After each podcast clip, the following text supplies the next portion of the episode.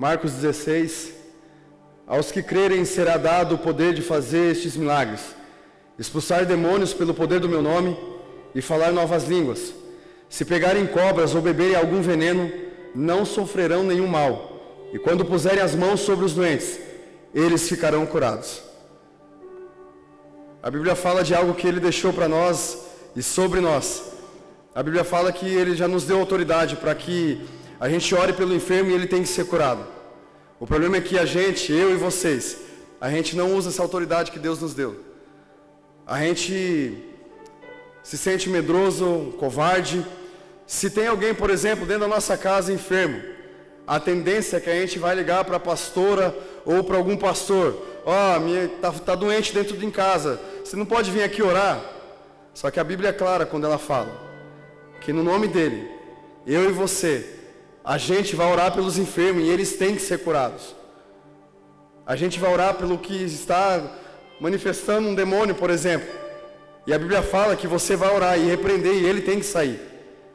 A Bíblia fala que você pode tomar alguma coisa mortífera. Mas a Bíblia também diz que nada, nenhum mal acontecerá a nenhum de vocês. Mas o problema é que lá atrás vocês não entendem o que a Bíblia fala. A Bíblia fala que tudo é em nome dele, e é tudo é por ele.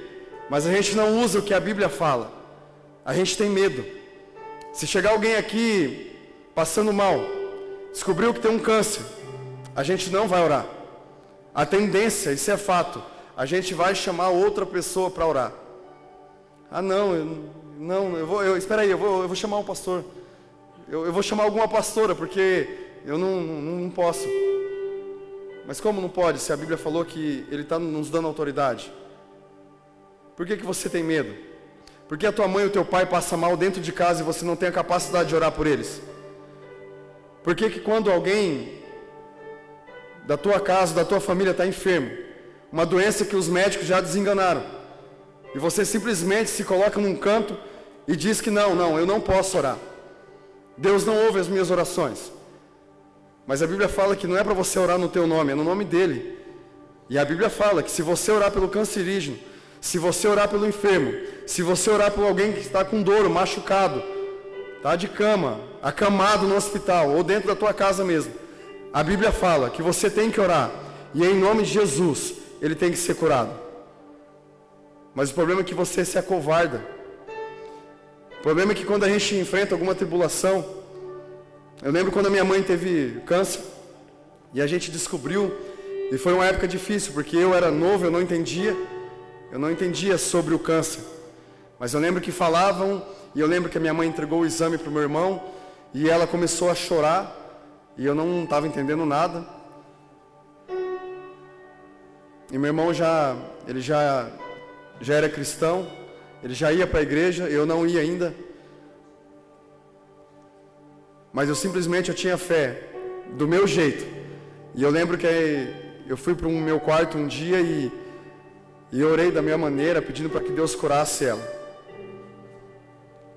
O problema é que a gente se acovarda perto da, diante da situação.